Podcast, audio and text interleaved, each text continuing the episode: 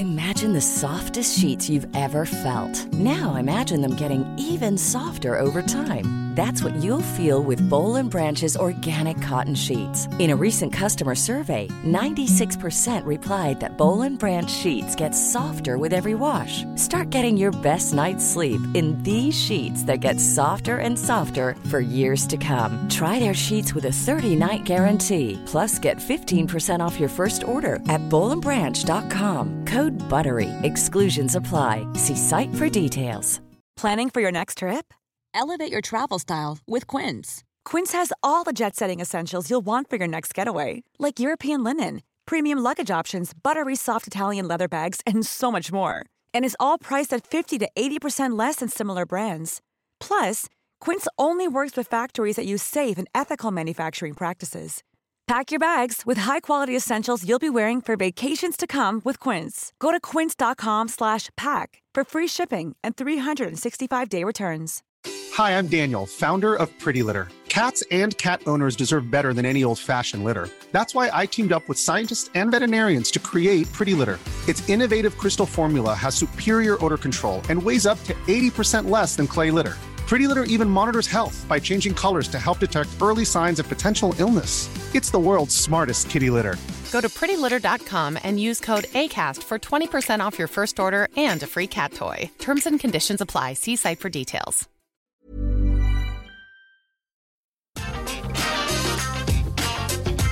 Atenção visitantes, entra, senta e abaixa a trava.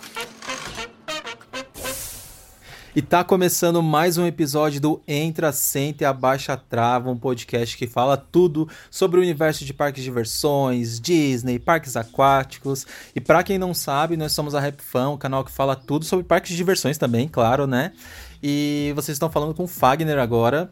E eu aqui, o Alisson. Gente, olá. Olá, todo mundo. Eu sou o Laércio. Oi, eu sou o Vini. E hoje nós vamos falar de um tema bem legal. É um tema que eu gosto muito, na verdade. Somos até um pouco viciados, talvez, nos, é, sobre os eventos de terror nos parques de diversões, né? O pessoal pedia muito pra gente fazer vídeo sobre isso no canal no YouTube, mas a gente falou, por que não fazer um podcast com um debate Uma hora vai chegar completo? no YouTube, né? Vai chegar no YouTube, mas esse podcast se preparem, gente. Acho que vai dar umas duas horas de tanto assunto. Vai terminar em agosto. Exatamente. Que é um, assunto que tem muita, é um assunto que tem muita coisa, né? Então Tem muita coisa, porque cada ano que passa vai mudando, são novas edições, novos formatos até, né? Então vamos já começar com uma pergunta. Quando, qual foi o primeiro evento de terror que vocês foram? Quem quer começar? Bom, eu lembro. ah, não vai, ser, não vai falar que vai começar comigo porque eu sou mais Tá bom, tá bom. Eu, eu começo Vai. então, vai. Vamos Não, deixar não. o Lércio pra depois. Aqui. Bom, eu comecei. é, o primeiro evento de terror que eu me lembro. Na verdade, assim- assim, eu lembro até um pouco vagamente, tá, gente? Porque eu tinha os meus oito anos. Meu Deus. sete anos, quando meus pais, a gente foi no Play Center. E era uma noite do terror. Provavelmente, tá? Eu não tenho certeza. Deve ter sido a edição de 97 Meu ou Deus. 98. Então por isso que eu me lembro pouco. Eu era muito pequeno.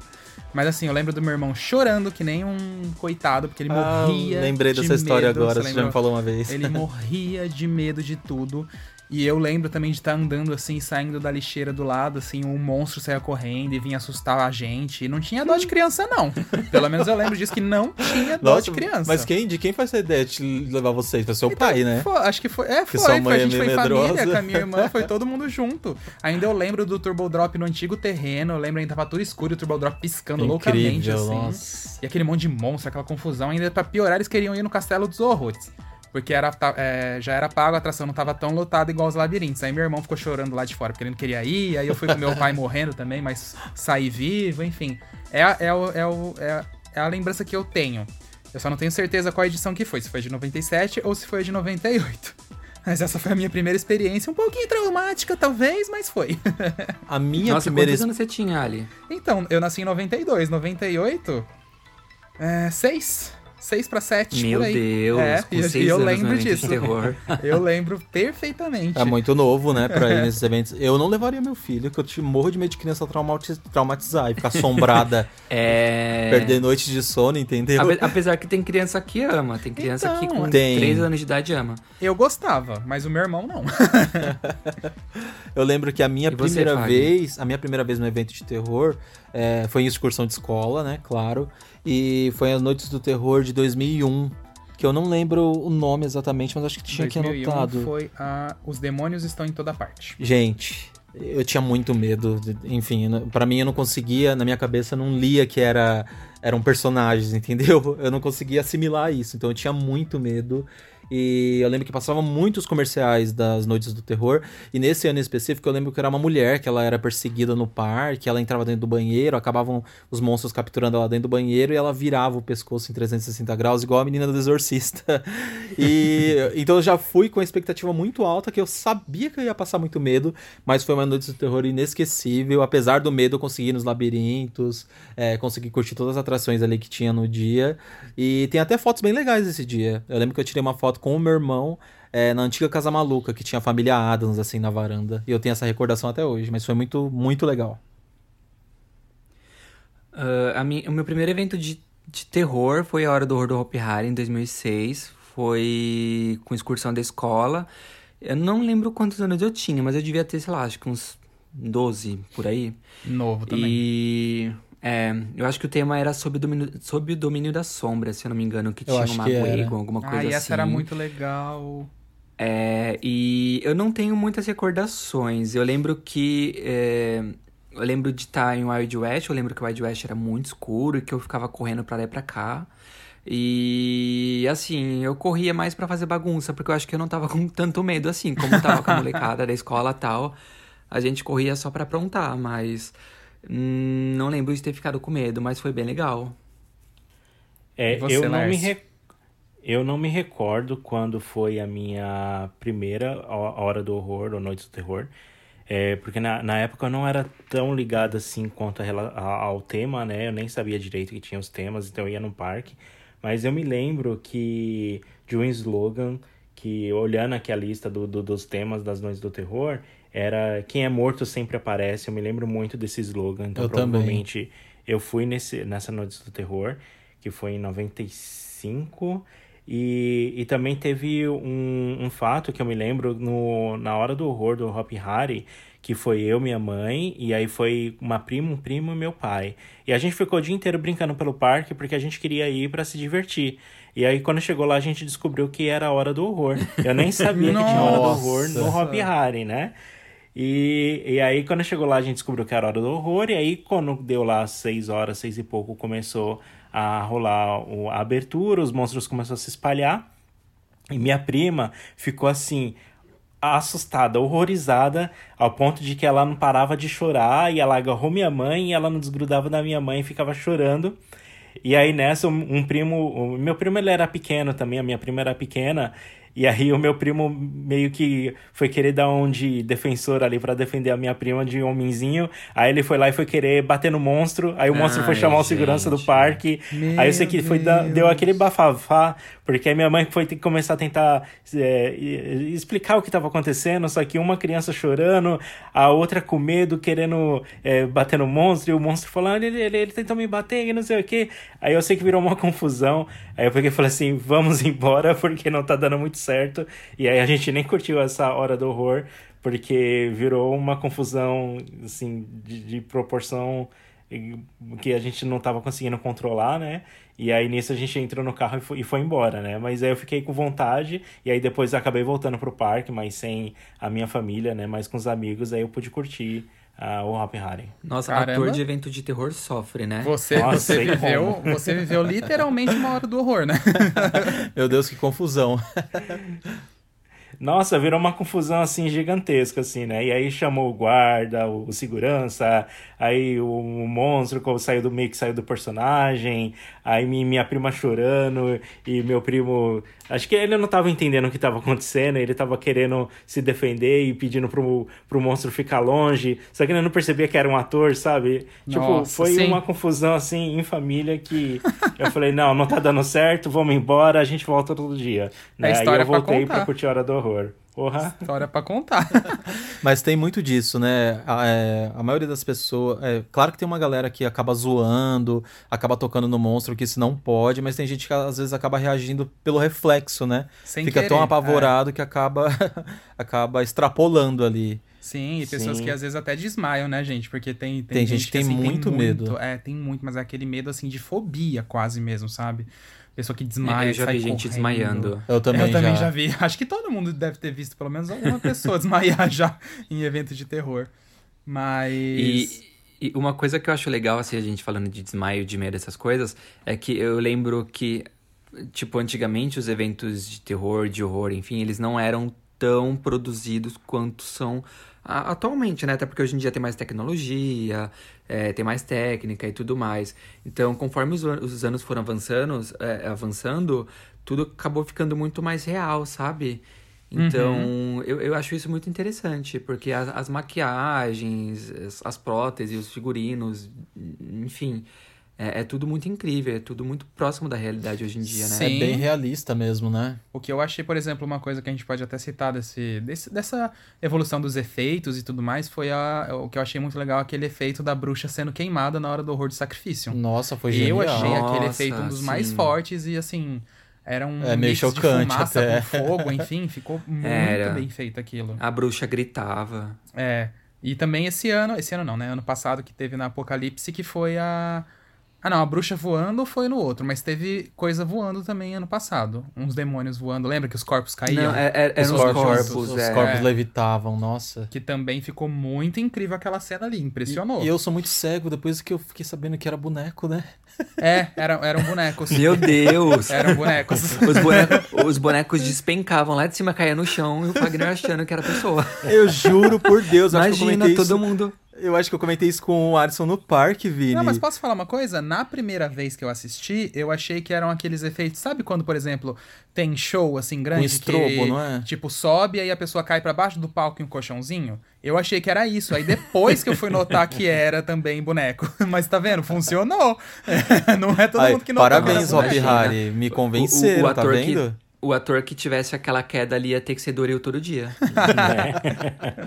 Mas só, Ia olha sair só. de lá dolorido. Né? Sim, e o pior é que quando eu vou na hora do horror, nesses eventos no Hopi Hari, como a gente vai, praticamente vai sempre pela Rap Fan pra cobrir o evento, então eu sempre acabo ficando lá no fundo, porque pra gravar é melhor, então eu não consigo ver tantos detalhes e fico muito concentrado na câmera, né? E, então até por isso que eu também não notei esse detalhe tão importante. Exato.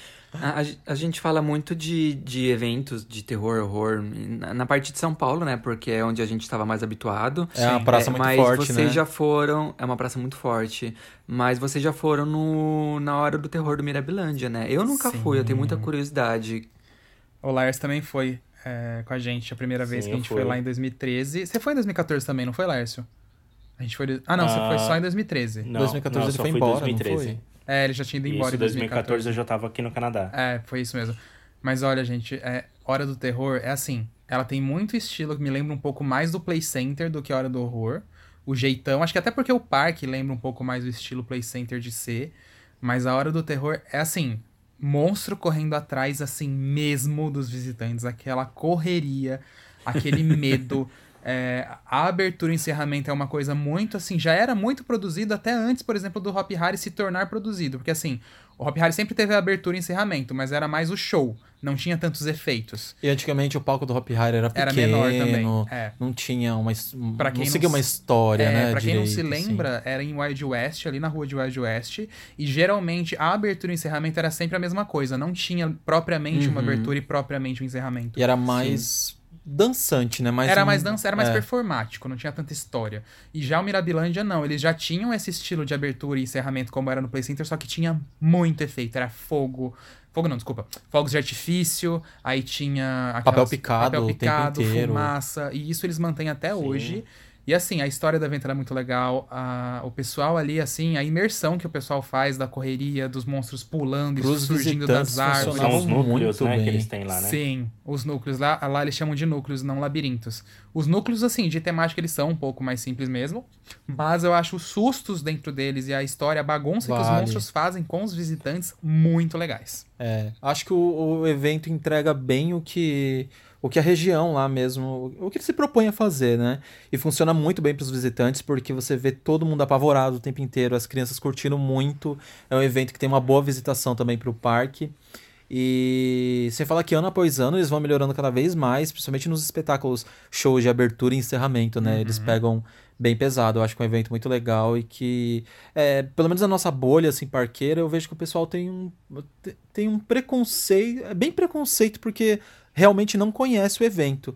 Porque de todas as pessoas que eu vi que já foram para lá e conheceram, Adoram. realmente mudaram de ideia, viram que a proposta é totalmente diferente do que do que é divulgado na internet, né? Do que as pessoas acabam falando daqui sem realmente conhecer. Mas eu acho que vale a é pena. É que às vezes às vezes, por ser um evento que tem uma pegada um pouco diferente em alguns aspectos, o pessoal acaba criando essa, essa coisa tipo, ah, é diferente, então não é bom, sabe? E o comparativo, porque né? O, o, é, principalmente o pessoal de São Paulo, porque São Paulo ali era Play Center Hopi Hari, com, com eventos muito muito parecidos, digamos assim, sabe? Então, Sim. Então qualquer coisa que você vê fora daquela, daquela linha ali, o pessoal já não, não vê com bons olhos, mas isso não não quer dizer que o evento não seja bom. Exato. Eu não, não tive a, a oportunidade ainda de ir na, na hora do terror do Mirabilândia. Eu tenho muita curiosidade. Inclusive, a gente falando agora, eu lembrei da, da abertura do ano passado que eu vi no, no vídeo que vocês gravaram. Sim. É, que tinha uma montanha russa, que os Tinha. monstros chegavam no carrinho de montanha russa e era uma montanha russa de verdade que parava no palco. E tinha o palhaço It também descendo Tinha de. It, é, voando. Foi muito bem feita. mas eu nossa. tenho muita curiosidade. E, e o, que eu, o que eu gostei, assim, muito, né, no Mirabilândia, principalmente na- nas partes dos núcleos, porque quando você vai nos labirintos, ou pelo menos eu, quando ia nos labirintos de São Paulo e do, Hop, do Play Center do Hop Hari, às vezes eu conseguia identificar os pontos de sustos, ah, ali vai sair dali, o monstro vai sair dali e tal, etc. Então eu acabava não me assustando, porque eu já conhecia então eu, eu- já sabia mais ou menos aonde os monstros iam surgir, então eu não tomava susto. Mas quando eu entrei nos núcleos lá no Mirabilândia, era totalmente diferente a estrutura, então não era igual do Play Center ou do Hop Hari. Então eu não conseguia prever muito da onde Sim. o monstro ia sair, então eu tomava um susto atrás do outro. E, e isso contou muito para minha experiência, né? Porque é, era uma pegada um pouco diferente, né? Então, é, aquele susto que às vezes eu não tinha já há muito tempo dentro de um labirinto, eu passei a ter e eu achei isso muito legal. O que você Falando falou em- a- a- é, rapidinho, Pode falar, pra Ali. complementar o que o Lars disse. É, isso que eu achei muito legal, porque o, os labirintos, os núcleos, né, na verdade, assim, no Play Center e no Hop Hari, eles são muito lineares, né? Ele sempre é uma reta, basicamente, ou, tipo, é um vai e volta. E lá no Mirabilândia, eu achei isso muito legal. Não é, não é um vai e volta ou linear, é tudo cheio de curva. É um entra atrás do outro, aí tem dois caminhos, aí o outro é fechado, você tem que voltar. E os monstros mesmo fazem uma bagunça com você. Eles te travam, eles fazem você voltar e depois você vai. Então você fica muito perdido. É isso que você falou agora, me lembrou muito também. É, é, o, o Lars estava falando de experiência. É, o que, que vocês mais sentem assim de impactante num evento de terror? O que, que para vocês é, é, é mais marcante? Ah, eu acho que é sempre os labirintos e os núcleos, no caso do Mirabilândia. Eu, eu- claro que eu gosto de uma abertura, eu gosto do encerramento, mas na hora que você entra ali, porque você fica na frente, sabe aquela ansiedade antes de você entrar? Você não sabe o que você vai ver, entendeu? Quando você vai ver a abertura do evento, você já meio que soube o que, que vai ser a história, você tem uma noção. Mas os labirintos sempre me deixam com aquela coisa, ai, o que, que eu vou ver, o susto que eu vou levar. Eu sempre gosto muito disso, dessa expectativa que cria pra entrar num labirinto. É, eu acho que o que me pega também bastante são os labirintos, que eu sempre fico na expectativa de ver o que o parque fez de diferente, ou do que eles trabalharam de acordo ali com o tema, né? E os parques trabalham cada vez, eles tentam se diferenciar cada vez mais, né? Então sempre uma expectativa pra ver o que vai ter de surpresa dentro do labirinto, do que foi realmente trabalhado, né? E você, Lars? É, eu acho que eu também fico na mesma pegada que vocês. Eu acho que os shows, assim, abertura, encerramento, tudo mais, é parte.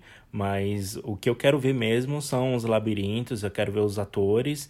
E, e eu não quero pensar que é uma pessoa maquiada. Eu quero entrar naquele universo. Eu quero que o personagem me convença que ele é aquele personagem que eu vou ficar com medo e eu vou ter temor por aquele personagem. Então, acho que é isso que eu espero. E, e, de fato, tem muitos atores que, a grande maioria, eles incorporam mesmo o, o, o personagem. E raramente Sim. eles saem do personagem para alguma coisa, eles vivem aquilo e às vezes assusta. Porque assusta você não sabe mesmo. mais se já é personagem ou se é alguém incorporado ali.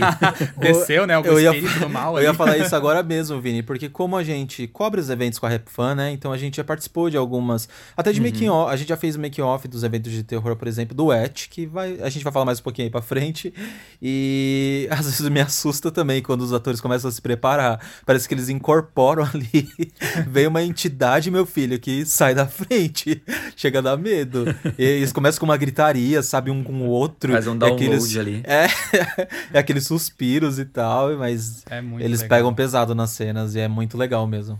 E, bom, e qual Eu que... tenho um, um, pensamento um pouco diferente. É, ainda falando sobre a experiência, eu tenho uhum. um pensamento um pouco diferente. Vocês falam que para vocês o mais marcante são os túneis, né, o, o, os núcleos é, eu tenho uma visão de que eu acho que a abertura para mim é, é, muito mais impactante que tudo, sabe?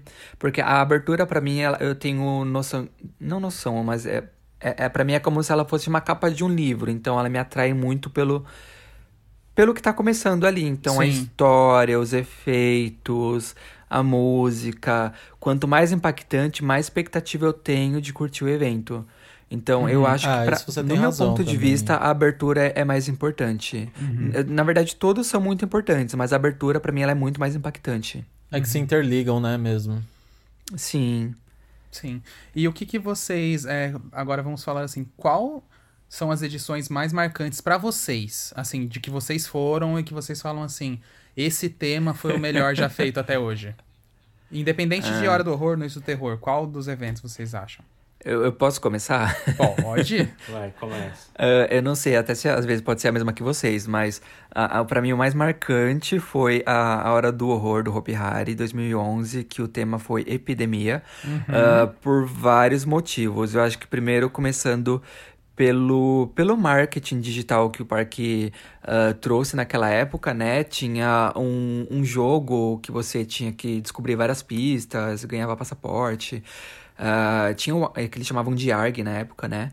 Sim. Uh, o site era muito interativo e, e atraía muitos olhos pro evento.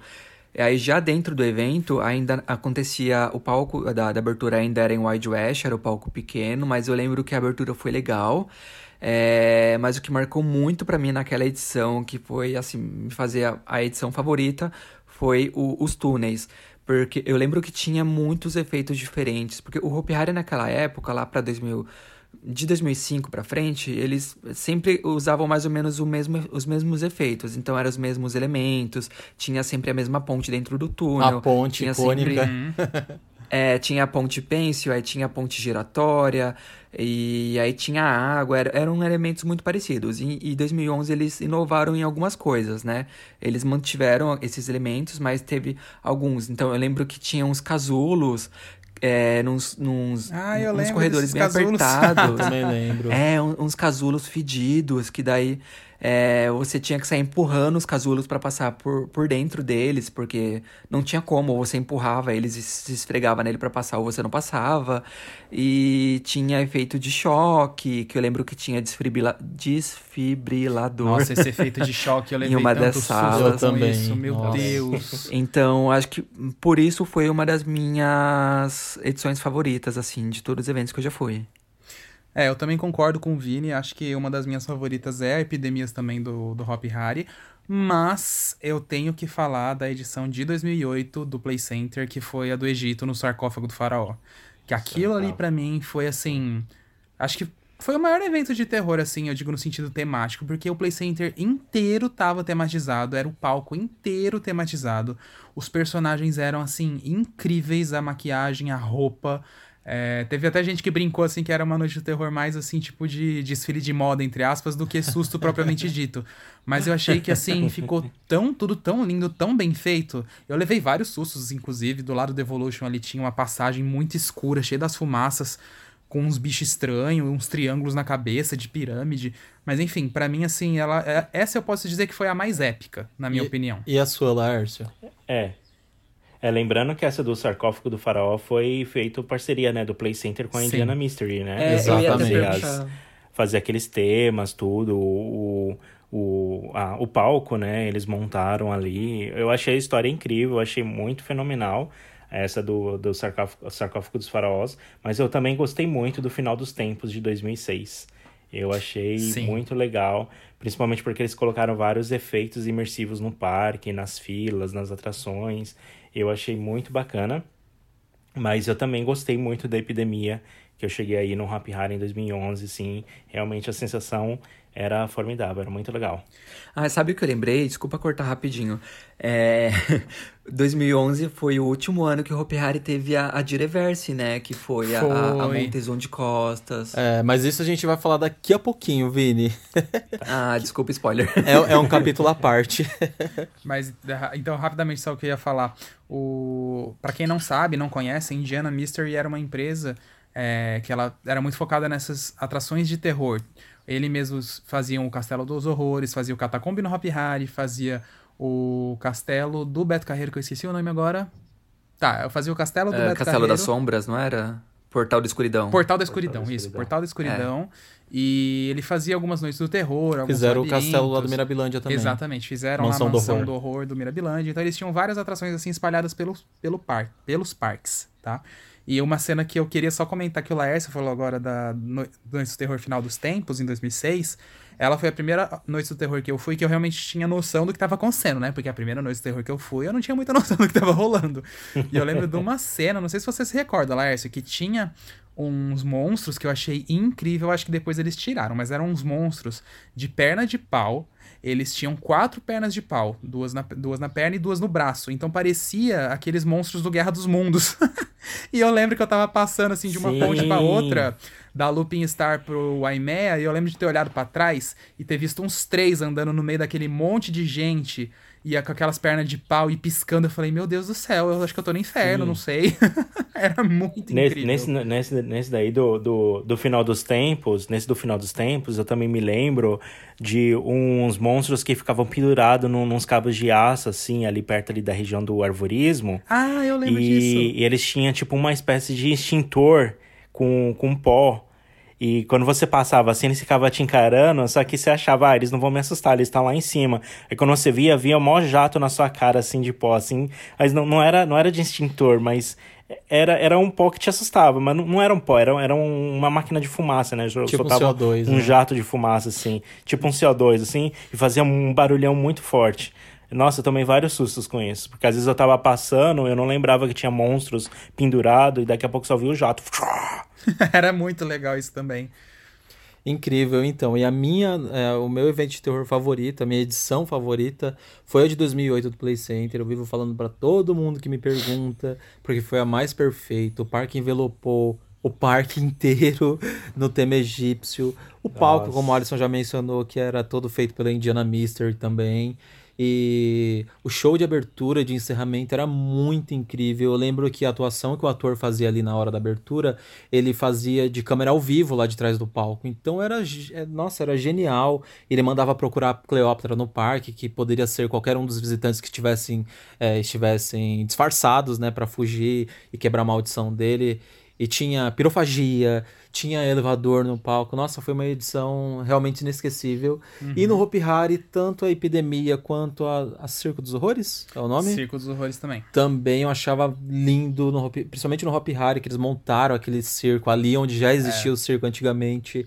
E o parque também, os comerciais eram muito incríveis e, nossa, tem muitas, muitas edições boas, né, Tem. desses eventos. Nossa, Acho que a gente podia fazer um, umas cinco edições de podcast falando de horas de, de eventos de terror. Que tem muita Teve coisa, o né? de cera também, não teve? No Teve, Hari. Teve depois, em 2010. Que Isso. também É. foi incrível. Eu Eu- gostei do de cera, mas achei o de cera um pouquinho mais fraco só que as bastante. outras.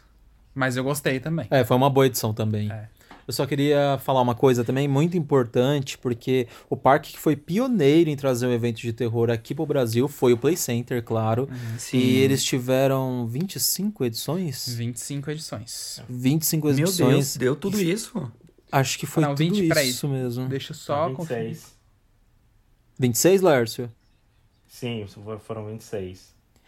Desde o ano que eu nasci, foi a primeira edição do, da, do, das Noites do Terror que teve. Então, você vê que cada ano o parque ia crescendo, ia sendo um sucesso, porque naquela época era coisa de outro mundo o evento desse estilo, né? Uhum. E eu lembro que o evento também ele tinha um horário especial, ele ia até uma, uma da madrugada, duas horas da manhã. Imagina que o formato era totalmente diferente do que a gente vive hoje, né, nos eventos. Sim. E o interessante, só para quem não sabe, o Play Center começou com Noites do Terror, porque aqueles meses de agosto, setembro, como eles eram pós-férias escolares, eram meses muito fracos de movimento no parque. Então eles trouxeram, eles se inspiraram nos parques de fora que tinham eventos de Halloween. Não era de terror propriamente é, dito, mas era essa coisa do Halloween. E trouxeram pro Play Center e deu muito certo. E aí, enfim, né? Aí a gente já chegou aí nos momentos que a gente tem hoje, que até parques aquáticos é. fazem eventos de terror. Exato. E só, e só, eu... só um adendo rapidinho é que hoje em dia os eventos de terror representam para o parque o maior fluxo de caixa, é quando eles conseguem captar é. o maior faturamento, tanto no Play Center quanto no Hopi Hari, enfim. Às vezes, dependendo da edição, o parque ele consegue o, o na, na, durante o evento do, de terror, às vezes o, é o maior faturamento do ano em comparação ao resto do, dos meses, uhum, sabe? Sim. E, e, geralmente também o maior recorde de público, né? São nesses eventos. Sim. É, por exemplo, o Hop Hari eu lembro muito bem dos números. Uh, antigamente, ainda quando o parque recebia ali 1 milhão e 800 visitantes por ano, 600 mil pessoas era de Hora do Horror. Ou seja, quase Play metade do coisa. público era vindo de eventos de terror. Incrível, né? E era apenas três. E, e, era só três meses de, de evento. Então, você pensa que em três meses passa tudo isso de gente, a gente é. pra caramba. É você quarta, quinta e sexta, sábado e domingo. Eu lembro que o parque operando assim, loucamente, dias de semana excursão e final de semana abarrotado. Você vê que foi um case de sucesso mesmo, né? É, é, é, o que eu ia falar, é um case tanto de sucesso que transformou os piores meses dos parques num dos no melhores melhor. meses dos parques, Sim. né? O melhor, né? É. Exato. E dá pra entrar também e... em outro ponto. Pode falar, Vini.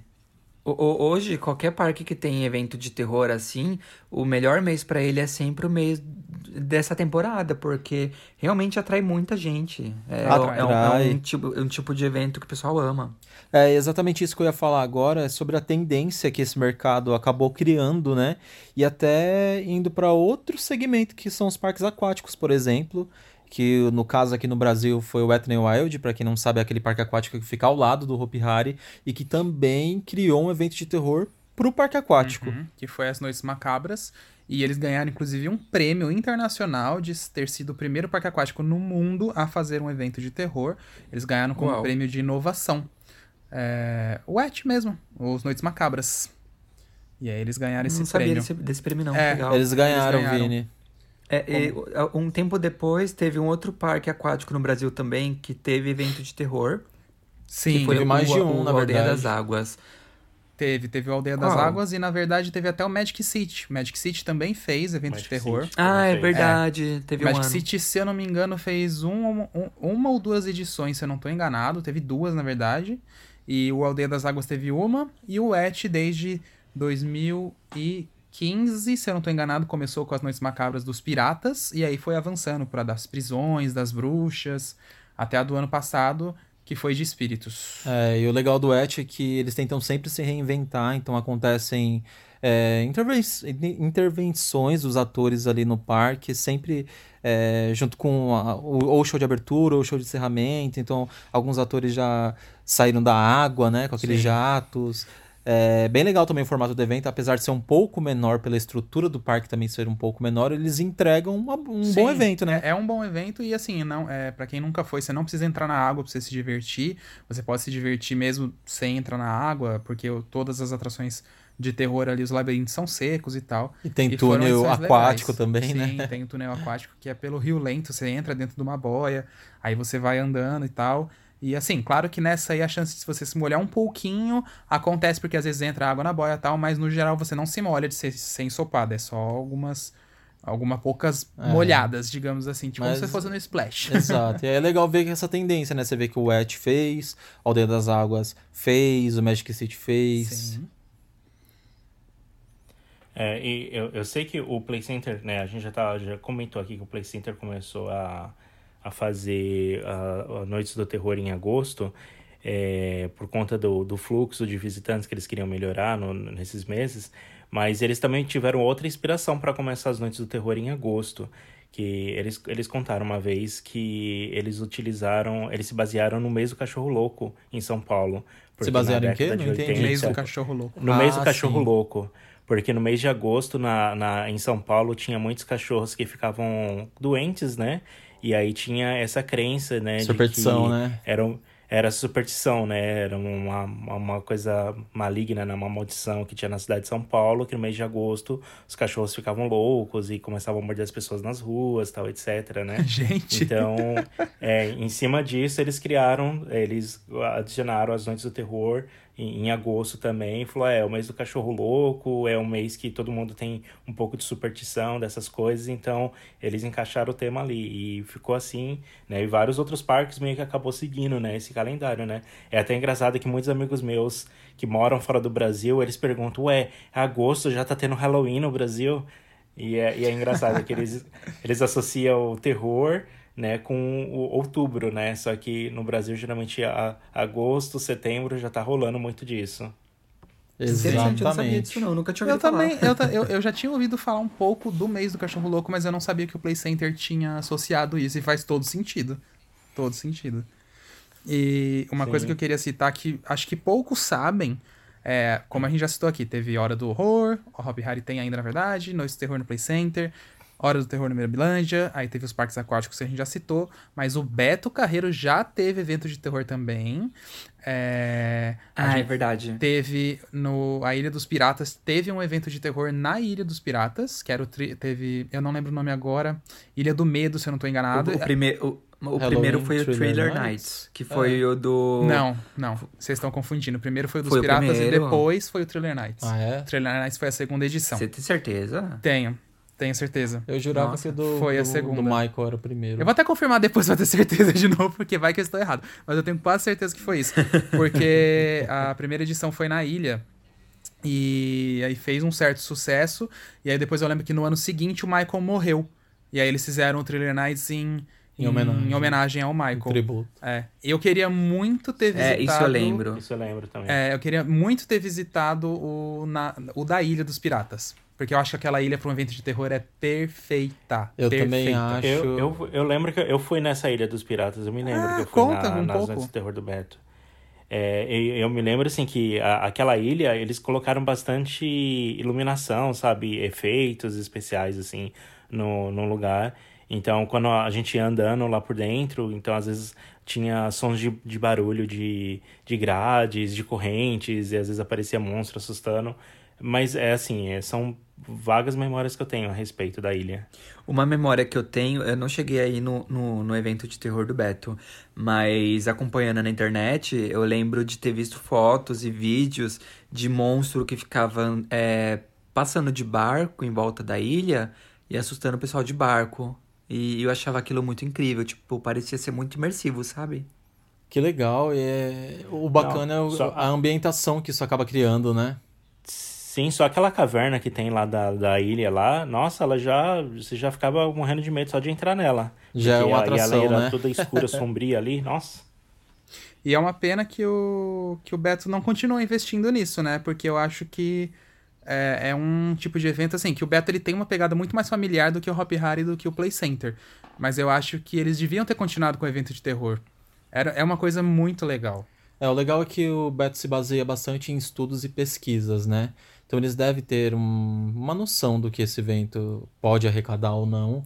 É, mas eu também acho uma pena e eu vejo, não sei se é só pela bolha dos parqueiros assim que a gente frequenta, mas eu vejo muita gente saudosista com esse evento, falando que queria ver um evento de terror no Beto, ou queria ter participado desses eventos. Eu vejo bastante pela internet comentários assim. Sim, É, é, o Beto Carreiro, eu acho que ele daria um espaço, tipo, incrível pra um, pra um tipo de evento desse. E Começando ali pela Ilha dos Piratas, que nem o Lars falou. É um lugar, hum, tipo, perfeito pra fazer isso. eu Genial. acho, nossa. E só corri, me corrigindo, o Vini está certo. Primeiro foi o Thriller Nights em 2009, depois a Tá vendo? Ilha das Trevas em 2010. Não tema Palmas com pro Vinícius. Na sua cara. Não tema com Vinícius. Mas é isso. E, bom, a gente tem que falar de uma coisa que o pessoal nos pergunta até hoje, em evento de terror.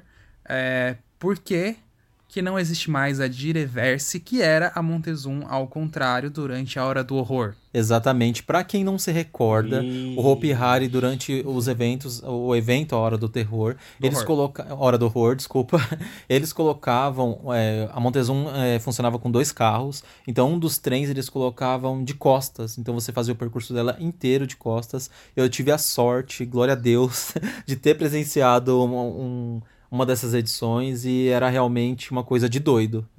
Não, e eu posso falar que a É, fila dessa aí, versão era curtíssima. Não sei se vocês lembram. É, a fila Era. de reverso era menor do que a fila de. Ninguém Sim. tinha coragem na de A. Eu a fila da sempre- Montezum era assim, 7 horas. Mas se você ia na fila da Direverse, era 30 Cinco minutos. É, exatamente. Cinco minutos eu já peguei de Por isso que eu sempre ia de costas. Eu também. E o legal é que a fila era dupla, né? Era uma fila pra você ir de costas e outra pra você Sim, ir de frente. exato.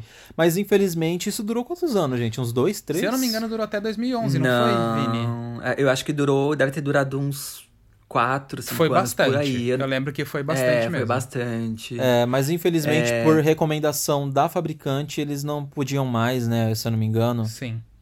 É, foi uma recomendação da fabricante que eles falaram pra não usar mais a Montezum de costas, né?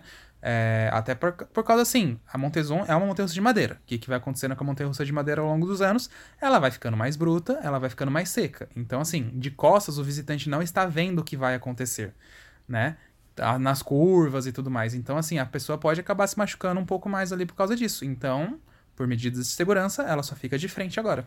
não fica de costas. Então só quem e viveu aí, nessa sabe. parte eu tenho que parabenizar muito a, a, a equipe de manutenção do parque naquela época, porque assim, não pense que era só pegar o, o, o trem e inverter ele. Exato. Não, porque a Montezum ela tem uns dispositivos, tanto na frente quanto atrás, que o parque tem que pegar esses dispositivos, desmontar e inverter eles. Então ele tem que pegar os dispositivos que tá na frente, colocar atrás, os dispositivos que estão atrás, colocar na frente.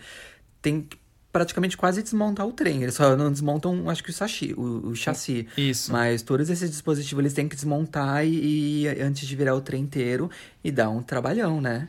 É uma reconfiguração tremenda, né, gente?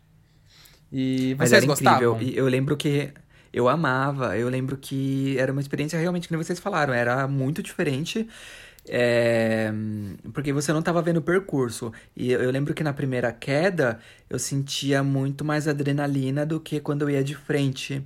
Porque, sei lá, eu tinha a impressão que eu ia dar uma cambalhota pra trás. Não sei, era uma, era uma, era uma experiência muito estranha. É, eu, Eu, gost... eu também... Eu... Deixa o Lars falar. eu também vai. tinha, eu também gostava, mas eu também ficava bem assustado exatamente por não ver o percurso. Então eu não sabia quando o carro ia estar fazendo curva, ou quando ele ia estar no helix, ou quando ele ia estar descendo, subindo. Era uma emoção à parte. Geralmente eu ia uma ou duas vezes no máximo, porque eu não aguentava de tanta emoção, de medo.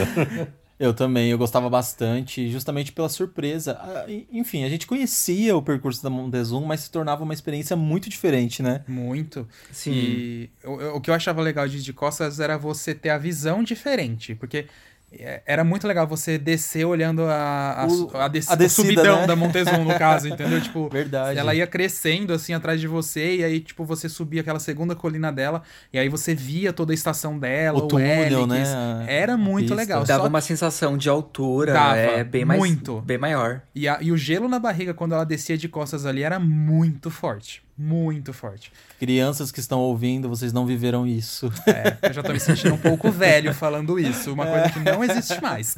Mas tudo bem. Bem-vindo ao clube. Estamos juntos nessa. Mas a gente andou demais. Eu lembro de ter andado com o Laércio também várias vezes. Eu acho também que a gente andei foi com o você- Laércio. com- acho que eu fui com você também. E era divertido. Só que realmente, a Montezum, ela sempre foi uma montanha de madeira bruta. De fato, ela sempre foi bruta. Só que de costas ela era um bruta ao quadrado. Entendeu? A braba das Então- brabas. Mas era divertido. Uma pena que hoje em dia não dá pra fazer mais. Eles podiam inverter a catapult, né? Se fosse possível. Meu Deus, imagina. Lançamento de costas. Teve uma febre nos parques do exterior, não sei se vocês lembram, que o Six Flags começou a inverter as Batmans, a- as montanhas russas invertidas deles, pra ir de costas. Nossa, não sei se vocês não lembram. lembro. Foi. Sim, Teve. eu lembro. Eu Você lembro. lembra, Lércio? Eu lembro, eu lembro de comercial disso. Meu Deus, que desespero. Incrível. Teve, teve uma febre aí. Eles, eles chegaram a trocar também até uma montanha russa suspensa do Kings Island ou do Cedar Point. Eu não lembro qual foi. Foi uma febre aí numa época que começaram a virar todos. Só que depois eles pararam com isso também, porque assim, as Batmans, gente, a montanha russa invertida, ela já é nervosa por si só de Forte, frente. né? E de costas, ela alterava muito a força G que o visitante sofria, entendeu? Então aí as pessoas começavam a ter aqueles blackouts, ficava com a visão preta, então aí eles começaram a tirar isso. Mas foi uma tendência. Mas a catapulta de costas eu acho super possível. Assim, eu digo de força G, de sensação, acho que rola. Mas, pode falar, Vini. É, uma coisa que eu lembrei é que de um- uns anos pra trás, alguns parques começaram a instalar as montanhas russas mais, mais novas, né? Eles começaram a instalar, instalar ela de fábrica com trens de costa.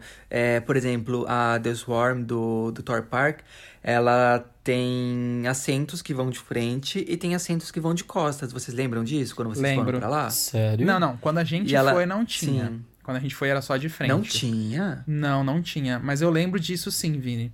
Eu lembro de ter visto na internet de trem colocado. Eu só não sei se isso continua ainda. Nossa, eu não lembro. É, Teve. não sei também. Mas teve, Quando teve a gente foi, não, te, não tinha, então, né? É, você- 2016? Não, não tinha quando a gente foi. Ah. Tanto que quando a gente foi, na verdade, o parque tava tão vazio que ele só tava rodando com um trem. Não- nem, nem tava rodando com os dois. E... É. Mas eu lembro disso que você falou agora, da Blue Fire no Europa Park. Que o último vagão eles tiraram, o último vagão, e colocaram um trem spinning, que girava em 360 graus. Meu, Meu Deus. Deus. Esses engenheiros malucão, é, né? mas era pra fazer um teste para as montanhas russas spinning da Mack Rides radicais que eles iam instalar, entendeu? Então eles testaram na Blue Fire e o trem ficou ali rodando com o spinning no fundo tá por um vendo? ano.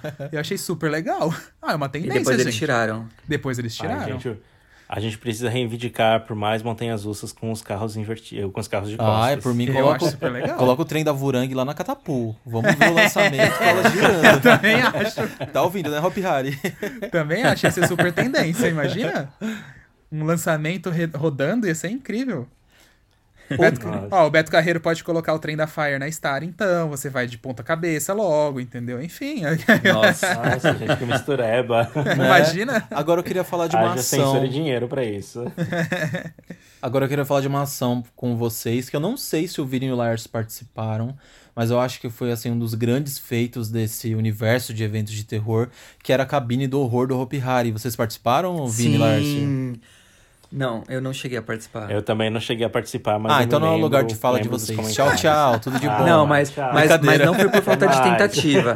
Não foi por falta de tentativa. Porque, pra Era quem não sabe, aquilo. participar da cabine do, do horror, você tinha que participar do ARG, que era o jogo site. virtual do parque no site ou nas redes sociais. Geralmente eles faziam no Orkut também. E você tinha que participar, você tinha que ganhar o jogo pra poder participar da cabine do horror dentro do parque. E eu nunca ganhei. Eu tentava, tentava, tentava, mas nunca Era rolou. bem difícil Eu nunca, mesmo. nunca Era pegava os mistérios. Era difícil. Eu sei que tinha uma máfia, que alguns amigos nossos ganhavam pro, pros Sim. outros, entendeu? Eu, eu, eu confesso que eu fui nessa máfia, tá, gente? Porque eu era bem burrinho pra conseguir desvendar os mistérios. Aí Eu um amigo meu também. me passou todas as respostas, eu co- consegui correr a tempo e, e passei. Eu ganhei na máfia assim. também. E pra quem não sabe, a cabine do horror, eles faziam é, ali. Era sempre embaixo da giranda, né, Vini? Era. Era, era uma, é uma sala que existe embaixo da giranda, um pouco subterrânea, assim, tem uma escada pra você descer ali. E nessa sala eles faziam umas. É, é como se fosse um, um ambiente temático. Eu lembro que quando eu participei, acho que foi da epidemia. Foi, a gente fez no da epidemia. da epidemia e tinha um storytelling incrível, porque na primeira sala era como se fosse uma recepção de um hospital, vou falar meio rapidamente para não tomar muito tempo. E você passando nessa recepção do hospital, tinha uma enfermeira com o avental todo ensanguentado. E chegando nessa recepção, ela pedia para você esperar e atrás dela tinha uma tela. Você podia entrar com amigos para eles assistirem você participar da, da cabine. Quando ela te chamava para você entrar dentro do consultório lá da sala cirúrgica, é, você tinha que descer uma escada, então tinha uma maca com o corpo todo aberto, um médico lá dentro, um ator vestido de, caracterizado de médico, e uma jaula, tipo, como se fosse uma jaula com uma luz em cima de um baú. Então, o que você tinha que fazer, se eu não me engano, era em um minuto você encontrar uma chave que destrancaria o baú onde estava o antídoto para a epidemia. E você tinha que achar essa chave aonde? Dentro do corpo do ator. e era um ator de verdade, com o corpo todo aberto. Eles tinham um truque lá, porque era metade corpo do É, o ator. corpo- a, a barriga, só a cabeça, que eu era acho, onde né? você mexia, ficava em cima do ator. Então, na verdade, você mexia nessa barriga artificial, ele ficava embaixo. E quando você tava mexendo na barriga dele, o monstro acordava, ele começava a gritar enquanto você mexia. Então você imagina o desespero. Eu lembro que um amigo nosso, o Gabriel Oleiro, o Gabriel Esteves, é, ele foi, quando ele foi, é, o monstro gritou muito, então ele ficou muito assustado porque o monstro não parava de gritar. Quando eu fui, o monstro só ficou meio que sussurrando, meio gemendo, assim, eu apavorado para com medo dele me dar um susto muito grande. E nisso o médico lá dentro dessa sala cirúrgica, ele ficava te filmando ao vivo, então os seus amigos viam na recepção o que estava acontecendo lá dentro. Eu lembro que eu já cheguei enfiando a mão dentro da barriga lá e eles te davam um avental porque era muito sangue artificial, você saía todo melecado e luvas também, mas eu fui sem luva que o tato era melhor. E era um material como se fosse um gel de fralda descartável. Era com, bem nojento. Com pelo. então você tinha que enfiar a mão dentro dos órgãos. E eu achei uma das chaves, acho que era tipo no coração. E aí eu corri pra dentro dessa jaula, consegui abrir e ganhei um passaporte anual. Olha que chato. Mas era uma. Nossa, Uau. foi uma, uma ação inesquecível, amedrontadora. E muito eu, incrível. Eu não ganhei, tive que comprar o meu anual mesmo, gente. e, e, e, é engraçado porque você entra sozinho, né? Então entra. você deveria passar muito medo, né? Era muito medo por entrar sozinho. Aí outros amigos nossos também é, ganharam. Era uma experiência muito legal. E posso falar, eu acho que esse era uma coisa que o Hop Harry podia reviver. É, é uma ação Sim. assim que, tipo, naquela época as redes sociais não eram tão fortes quanto hoje. Você tinha, claro, os grupos do Orkut. Acho que tinha o Orkut ainda na época. Tinha, tinha. Tinha sim. o Facebook tava começando. Tinha. Mas imagina hoje você fazer um jogo desses. O pessoal ia descobrir em 10 minutos, entendeu? Só que assim, a, o engajamento que ia gerar ia ser gigantesco. É. E o legal é que naquela época, mesmo com o comecinho do advento da internet, já bombava isso, né? Tinha um buzz bem Sim. legal nas, nas redes sociais do parque, apesar de ser só tipo no Orkut, ali no site, mas já bombava muito. Vira propaganda gratuita, porque tá todo Sempre. mundo falando daquilo e todo mundo quer descobrir os mistérios, e aí é, amigo que fala para amigo, que fala para amigo, que fala para amigo, e aí quando vai ver tá todo mundo compartilhando informação. Então, eu lembro que meu Orkut naquela época, eu, olha, que eu nem tinha muita gente de parques assim no meu Orkut. E eu lembro que bombava. O meu também. Tipo, tava todo bombava. mundo indo atrás disso.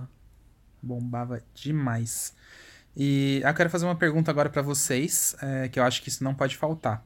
Vocês se lembram de algum susto que vocês lembram assim até hoje de tão susto assim tão forte que foi em algum evento de terror de vocês? Hum.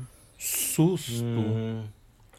Ah, não consigo lembrar de Procurando. sustos específicos agora, é porque eu tomava muito mais sustos quando eu era mais novo, né? Eu lembro que uma vez eu caí, é, até escorreguei assim, meio forte, com um susto. Foi em alguma das edições da Hora do Horror. Eu acho que tinha mais amigos com a gente que acabaram tropeçando em cima de mim, porque tava meio molhado o piso. E o ator me deu um susto tão grande que eu acabei escorregando ali, bati de bunda mesmo no chão e fiquei um tempinho meio perdido para tentar levantar. E as pessoas já começaram a me atropelar. Eu acho que o meu, assim, eu posso citar dois sustos. No começo eu tinha muito medo da motosserra. Nossa. Porque eu não conhecia. E aí, quando ligou aquele negócio, eu olhava para aquilo e eu achava que era motosserra de verdade. Mas assim, o medo é tão louco que eu, eu via o negócio girando da motosserra, gente. Não, mas eles Juro usavam por Deus, motosserra. No começo? Eles, eles, a maioria dos parques usam motosserra mas, é de verdade, mas tiram um pente verdade. dela. Não, então, tiram o pente dela, mas é. eu lembro de ver girando, entendeu? Ah, acho que dava pra então, ver. É, ela gira sem, o, sem um dente. Ela vira sem os dentes. Ah, então eu não tava tão louco. então, de não, fato, não era tava. isso mesmo. É. E, é porque... pra quem nunca foi num, num, evento de terror que tem uma motosserra, dá pra você sentir o cheiro de, de gasolina, Sim, de diesel queimado. Meu Deus! mas o, esse era um dos piores sustos. Hoje em dia eu já superei a motosserra, mas antigamente era o meu maior medo. Me dava desespero, assim, de sair correndo. E outro que eu lembro que eu tomei muito susto foi em uma noite do terror, eu não lembro qual, que tinha um monstro no telhado do labirinto. Ele descia, ele ficava de ponta cabeça. eu não lembro se foi no dos não... se foi na última. Ah, eu me lembro disso. Mas eu, eu me lembro disso no Play Center. Você lembra? É, então, eu tomei eu um susto lembro, com aquilo, gente. Meu coração veio na boca, eu, eu me ajoelhei no chão, porque assim, literalmente vem aquele negócio de cima, você, tipo. Meu Deus! Falando Foi nisso, muito incrível. eu tenho uma pergunta pro Laércio. Laércio, você já atuou, né, nesse tipo de evento. É, você já atuou com motosserra ou não? Não, nunca atuei com motosserra. Ah, então queria, foram os meninos, mas... né, eu acho. eu, eu, acho que aqui no, no, no Canada's Wonderland é, nem no, tem no motosserra. Canada's Wonderland nem eles, tem também. Eles não usam esses elementos pesados. É. ah. Patenteia, gente, já vende essa ideia. É, Laércio, pois já, é, já escreve né? teu Nossa, evento aí. Quero, quero montar uma, uma, uma atração de terror aqui, é lá Brasil. Exatamente, porque, é, porque... olha... Gente, de verdade, os eventos do Brasil são incríveis. Mandar, mandar até o pessoal assinar os termos de responsabilidade antes de entrar na casa. O bicho vai pegar, né? É, aí você coloca aqueles. Sabe aqueles galões, aquelas correntes que tinha também? Antigamente eles usavam muito no Play Fazer Center. um barulhão, Corrente né? com galão. Sim. E eles tacavam aquela corrente no galão e era um barulho infernal. Meu Deus É, do céu. que tinha uma máquina também, de uma corrente Tinha. rolando. Tinha De- máquina. fa- f- falando de susto, eu me lembro de, eu me lembrei de um susto que eu tomei. Era numa, num labirinto no Play Center, que era um hospital. Eu não me lembro qual era o tema do- das Noites do Terror, mas eu me lembro que a, a temática do labirinto era um hospital. E aí eu entrei com vários amigos, né? E, e a gente tava tudo lá, e o pessoal tudo se sentindo corajoso, tá? Não sei o quê. Aí eu sei que a gente tava passando por um corredor. Aí nisso, uma, enfer- uma enfermeira, assim, tipo, abriu a cortina e gritou próximo. E ela tava com uma seringa enorme, assim, cheia de líquido verde dentro. Só que quando ela abriu a cortina e gritou próximo, todo mundo se assustou. E nessa a gente caiu pra trás. E a gente, a gente caiu pra trás e ninguém. E o pessoal ficou meio assustado, meio rindo, meio sem saber como reagir. A gente ficou parado no chão caído e a enfermeira mandando a gente ir, a gente ir, e ninguém. A gente tava todo mundo um por cima do outro, ninguém tava conseguindo levantar do lugar. Eu sei que foi assim, foi porque, tipo, caiu todo mundo em trenzinho, sabe?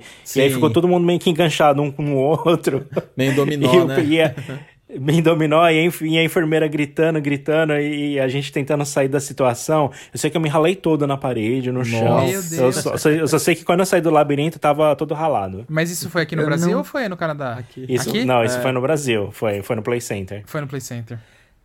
Eu não tenho muita lembrança, assim, de susto marcante, mas eu lembro de duas coisas que me assustavam muito no, na hora do horror do Hopi Hari, que era o que eu mais frequentava, eh, que era quando tinha atores, os monstros, com patins. então, às vezes, você tava lá na rua de. Wild West, eles surgiam do nada, você não tava esperando surgir um monstro, e me aparecia um monstro de patins. Então, eu assustava porque ele surgiu do nada, ele vinha correndo. Mas outra coisa também que eu lembro que me assustavam era as águas dos túneis. Nossa, as águas, isso que eu ia falar. Como eu tinha raiva daquelas águas dos túneis Eu que me tinha assustavam. também. Eu assustava, e eu assustava assim, eu ficava pé da vida, porque eu detestava me molhar. Eu Exato. sempre detestei também. Eu acho que na verdade não era nem o susto da água em si, era a raiva de se molhar, né? Tanto que eu ficava Eu- eu tentando lembrei- esquematizar de passar quando o sensor não estivesse pegando ou desligado. Era horrível. Eu, lembra- eu lembrei de um dos labirintos que tinha aquelas pistolinhas que ficava jogando água. Nossa. E aí eu comecei a me desviar da- da- da- das pistolas do céu. Ah, desviei. Aí daqui a pouco só abriu no teto. Bro, É. um jato de água Que no teto. Me molhou do pé à cabeça. Eu falei, não, não acredito nisso. E não era um esguicho de água, não, Não. gente. Era água pra molhar Era- mesmo. era- e pra era quem nunca foi água. no- numa hora do horror, pra quem nunca foi numa hora do horror, é assim: de tarde, de manhã e de tarde, o parque é um calor infernal de 45 graus pra cima. É, o Hopi Hari é e de clima de noite é deserto, muito né? frio. É, Hopi Hari é clima de deserto. Tipo, de tarde é muito quente, sol escaldante na sua cabeça. E de noite é muito frio e ventando. Então, assim, você tá lá já com frio e ainda me cai uma água daquela na cabeça. Uhum. E se eu não me engano, uma das horas do horror acho que foi epidemia. Vocês lembram que tinha um avião dentro do labirinto e o avião, à frente do avião, era esse esse esguicho d'água fortíssimo? Que eles foram usar Ah, esse esguicho d'água no Rio Bravo depois? Vocês lembram disso? Um Sim, avião. eu lembro, eu lembro. Era tipo um avião. Era, é, era quase A perto entrada da do saída labirinto? do esguicho d'água, não, era? era? na saída, exatamente, Laércio. Era na é, saída. Exatamente, era na saída. Ah, não aí você lembro. não tava esperando Eu não mais lembro. Bem na nada. saída. É, aí você saía já do nada, acontecia um barulho e pronto. Você já achava que o labirinto tinha acabado, você via a porta de saída, você ia todo alegre. Ah, é a saída. Aí quando chegava Aham. ali, prum, jogava um jato Gente, d'água mas na- era você. muita água. Era muita água. Não era pouquinho, não. Eu lembro que eu fui atingido por essa água e me ferrei. Eu, eu não lembro desse esguicho. Mas é, o- é o- você acha que é o mesmo que eles estão usando na, na ponte do Rio Bravo agora? Porque eu Então, lembro que é- aca- é o aquele esguicho mesmo. da ponte do Rio Bravo ele surgiu depois de um É? tempo, né? Exato, era, eu tenho quase certeza que é o mesmo, porque a quantidade de água que saía era exatamente a mesma. Era muito. Pode ser o mesmo sensor, né? O mesmo equipamento. Pode ser o mesmo Nossa, que equipamento. cruel. Aquele, aquele cruel. negócio parece um hidrante, gente. E era, Parece. e era um sensor bem na saída. Você via a porta, você ficava feliz que você achou a saída do labirinto. Quando você corria, só sai água do teto, proof, na cabeça. É, era, era, era muito divertido. Claro, eu ficava com raiva na hora, mas era divertido em si, ah, o negócio em si. Ai, saudades, né, gente? São É. muitas histórias, É. né? Muitas edições pra trazer tantas lembranças assim pra todo mundo que já frequentou esses eventos. Mas Eu estava até reparando aqui Eu, Ah, desculpa, pode falar. eu tava até reparando como é, esses eventos de terror evoluíram no Brasil, né? Porque até pelos temas das noites do terror, você vê como o, evento foi tendo, criando mais corpo, né? Criando histórias e tudo mais, né? Se tornando E mais pra- comercial também, né? O primeiro Noites do Terror foi Bebê Monstro, né? Nossa. É, se tornou mais comercial, né? Que nem o primeiro tema das Noites do Terror foi Bebê Monstro, né? Tipo, que que, que isso tenha, né? Você não consegue nem imaginar o que, que era o tema, né? Sim, Mas foi aí depois, quando eles começaram, o final 1987, né, Laércio? tempos, Isso, 1987, né? 1987. Mas aí depois você começa a ver, né? É, o final dos tempos, o sarcófago do faraó, a legião dos espíritos, profecias macabras. Então você já tinha uma ideia, né, do que, que seria. Uma né? história mais fechada, Saudade de um né? evento de terror, né, minha filha? Saudades, nossa. Mas eu acho que isso, Laércio, sabe que era E um todo mundo foi também? nas últimas noites do terror? Sim. Fomos, claro. desculpa falar, Alisson. Não, não, é que eu acho que isso também era um pouquinho da cultura de terror na época, porque eu, eu- o pouco que eu lembro de antigamente era muito mais a coisa, aquela coisa assim, tipo, diabo, esses monstros mais grotescos. Aí depois que começou a virar mais essa coisa assim de Sim. espírito, demônio, essa Uma coisa um diversão pouco... do capeta. Sim, é, é- era até um pouco cômico, né, se você É, notar. se você é, for pelo nome Bebê Monstro mesmo, é, lembra muito aqueles filmes de terror mais Trash, trashes né? de É. antigamente. Porque tinha muita referência também do Zé do Coisas do Caixão, Zé do né? Caixão, né? Exato. Isso que eu ia falar. E que você tava falando das últimas noites do terror, a gente foi, a gente aproveitou bastante, até porque o Play Center ia fechar, aí a gente queria aproveitar tudo que a gente podia aproveitar, né? Eu lembro Ah, de uma, Pois é. eu lembro de uma Todo cena mundo chorando. Exato, eu lembro de uma cena meio dolorosa. A gente tava passando ali do lado da Monga, entre a ponte e a Monga. Eu lembro que eu tinha uma, uma personagem que era meio infantil e ela fingia que tava perdida no parque. Eu lembro que ela falou mais ou menos assim pra gente, vários amigos estavam juntos. É, gente, vocês viram minha mãe? Hoje é o último dia que eu tô aqui. Ai, Se ela não vier me verdade. buscar, eu nunca mais vou embora. Ai, em vez da gente se assustar, quase todo mundo que chorou na hora. Ai, que pesado. Foi gente. pesado. Nossa, pesadíssimo. Eu não lembrava disso, mas por você cê falar, lembra- eu me você tava recordei. junto, eu acho, né? Não é, porque você falou agora, eu me É, recordei. Ai, gente, foi muito triste. Deu até um nó na garganta agora. Ai, Play Center. Mas, Ah, eu enfim, posso falar uma coisa pode? muito feia? Pode. Ih, Eu nunca Sem fui numa noite do terror. Ai, é verdade. Nossa eu não sei nem o que você tá fazendo nesse podcast Aí Sai daqui. falando Aqui. disso. E- Eu já fui no Play Center várias vezes, mas todas as vezes que eu fui, nunca, nunca calhou de ser em noites do terror.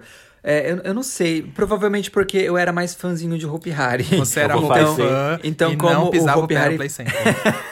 Eu vou fazer você maratonar as aberturas e encerramentos É, do isso aí, terror Laércio. Isso, faz ele ser PHD em Noites do Terror. O, o, o Hopi Hari e o, e o Play Center, eles faziam, eles faziam evento em, em, em dias muito parecidos, em, em meses muito parecidos, né? Em, em período.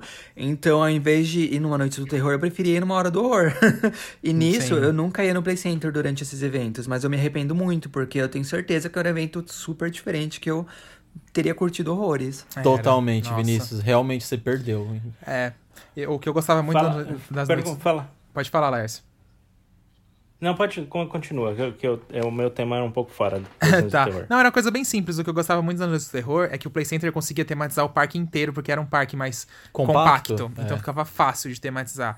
Então era assim, era da entrada até, tipo, as atrações, tudo era muito imersivo. Até a área do Radicale, Exato. né? Era muito imersivo. O, o, o Hop Hari, nem o Mirabilândia também, eles não, não fazem isso, porque assim, o Hop Hari é muito grande, não tem como você tematizar Não o parque todo. condições, nossa. Assim, nem Universal tematiza o parque inteiro, exatamente. Então, assim, o Play Center era muito bom por causa disso também. Era só pra lembrar mesmo desse fato. Que era muito incrível. E legal. era pertinho, e tinha metrô.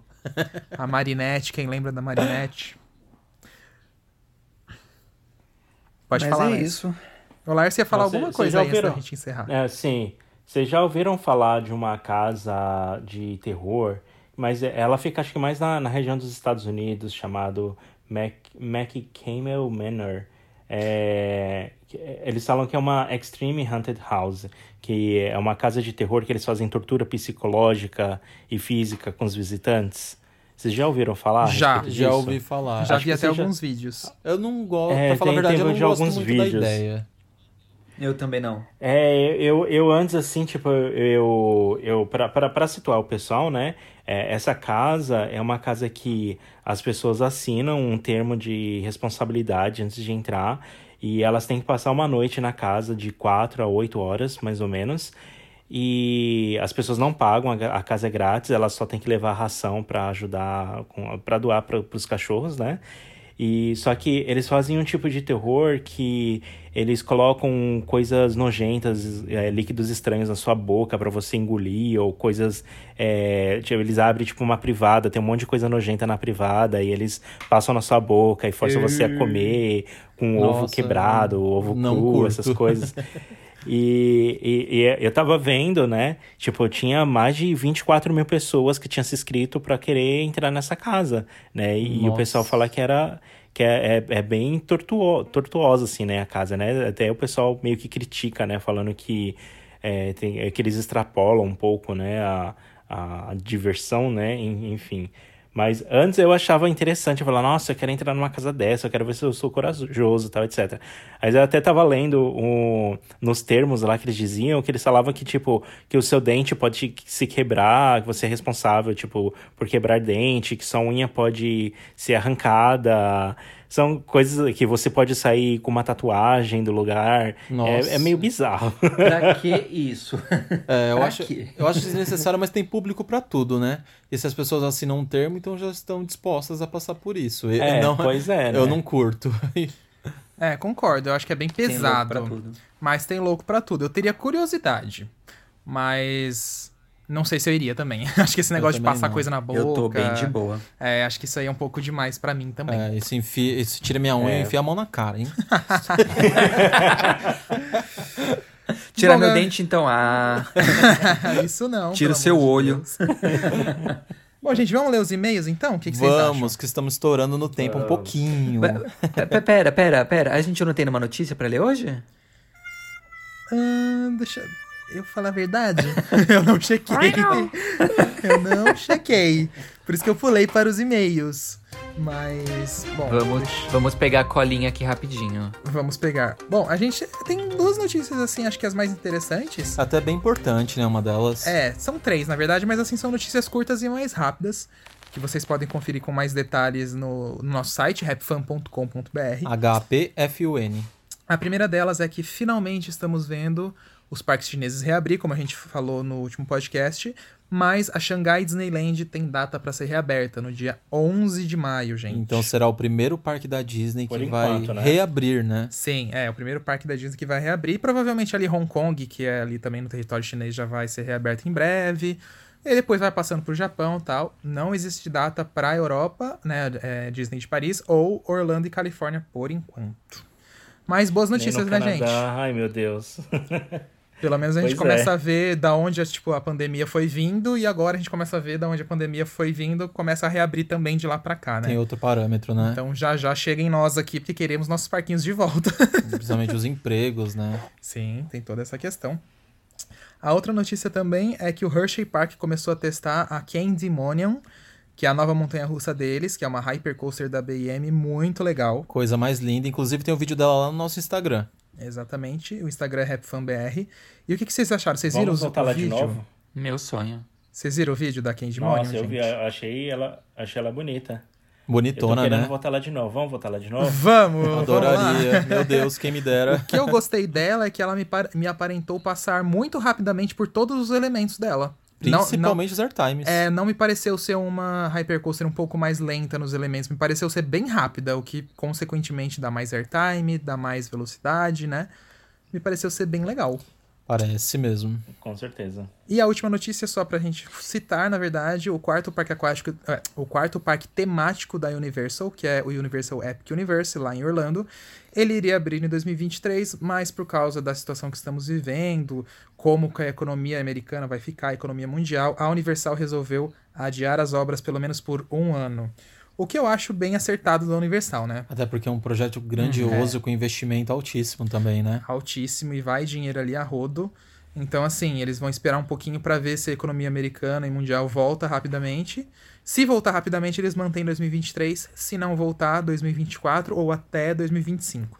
E até porque a gente pode citar até que o Brasil tem muita influência nessa decisão, porque Orlando, para quem não sabe, o quinto ou quarto público que mais vai para Orlando é brasileiro. É brasileiro carregando Orlando então, nas costas. é, então o Brasil também precisa se recuperar pro pessoal poder voltar e ajudar também lá nos Exatamente. parques, né? E isso não vai ser uma novidade se obras É, dos novos senão é parques e ou se outras novidades e outras atrações dos, dos parques é, serem adiadas porque é muito imprevisível o futuro, né? Quer dizer, já enquanto, tem uma sim. certa previsão, então os parques preferem precaver um pouco. Uhum.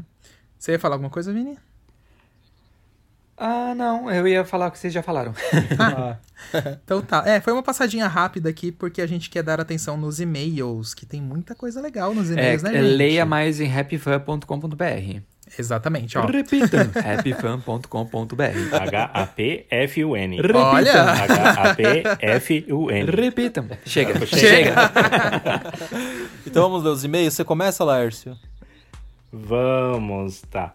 O e-mail aqui, eu vou ler o e-mail do Antônio Reik, que ele mandou, é, ele mandou, né? Foi uma resposta que ele mandou. E aí, pessoal, tranquilos? Fiquei com uma dúvida sobre o que vocês falaram no último podcast. Porque, porque não é seguro operar montanhas russas de grande porte durante o frio? Isso altera alguma coisa na estrutura da atração ou é mais pelo conforto dos visitantes? É... Então, ah, Antônio, é, sim, também é por uma questão de conforto dos visitantes e também é por uma questão da estrutura da atração, porque existem componentes eletrônicos que, como os sensores, que é, existe até uma certa temperatura que eles vão parar de funcionar, então às vezes é, é um pouco inseguro você querer rodar uma montanha-russa com esses sensores falhando, né? É, também as pessoas falam que pode criar uma, uma Camada leve de gelo. camada de gelo no- nos trilhos, então quando o carrinho passar, esses, essas camadas de gelo ela pode desgrudar do trilho e acertar o visitante. E também o vento gelado também ele queima o, o rosto das pessoas, a pele. Então, se tiver uma temperatura muito extrema e você numa super velocidade, aquele vento ele pode trazer queimaduras ah, no seu corpo. Então, também não é seguro é, andar numa montanha-russa ou numa atração com um frio muito intenso. Né? Durante o, o inverno que teve aqui, ah, no, no Canada's Wonderland, eles operaram, mas com algumas atrações assim bem reduzidas, algumas às vezes só giravam, era carrinho de batida, né? Ou, ou Uhum. Eram atrações mais simples. eram ou atrações mais simples ou Sim. atrações indoors, né? Porque tinha como controlar a temperatura. Exato. Mas é, é, se você for deixar assim ao frio extremo, é muita exposição para o visitante e para a máquina também e pode trazer problemas. É, uma coisa que eu lembrei, é, eu vi um vídeo no TikTok uma vez de uma roda gigante que tem na cidade de Niagara Falls. Pra quem não sabe, é a cidade onde fica as cataratas, né? É, entre o Canadá e os Estados Unidos. A famosa ca- cataratas do, do pica-pau. Ele É. tem uma roda gigante bem grande lá.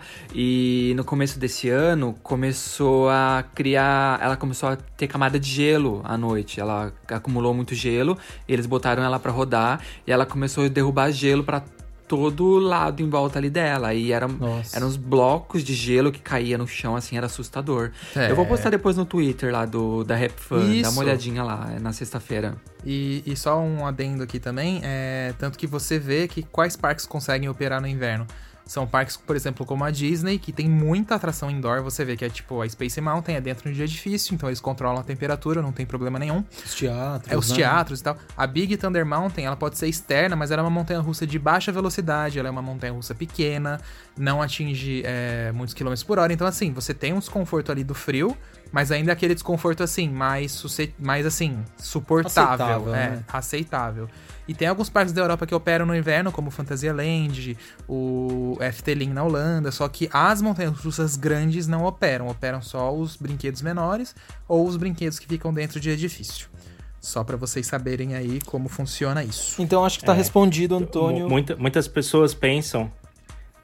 É, só, só lembrando, tem muitas pessoas Sim. que pensam que, ah, porque o parque tá aberto no inverno, né, na região mais pro norte, em Nova York, ou até mesmo no Canadá, eles pensam ah, que as montanhas russas vão estar funcionando, vão estar todas as atrações operando. Não, e não é bem assim, porque depende Exatamente. muito da temperatura. Se for uma temperatura muito negativa, assim, a- abaixo de eh, menos 3, menos 4, com certeza eles não vão colocar para operar, porque pode trazer risco, né, para todo mundo. Isso aí. Isso aí. Então tá respondido. Muito obrigado, Antônio, por enviar o e-mail novamente pra gente. Adoramos. Segunda participação do Antônio aqui com a gente, hein? É, o Antônio tá ligado em tudo, meu. Eu vejo que ele comenta lá no YouTube. Membros participativos. Isso aí.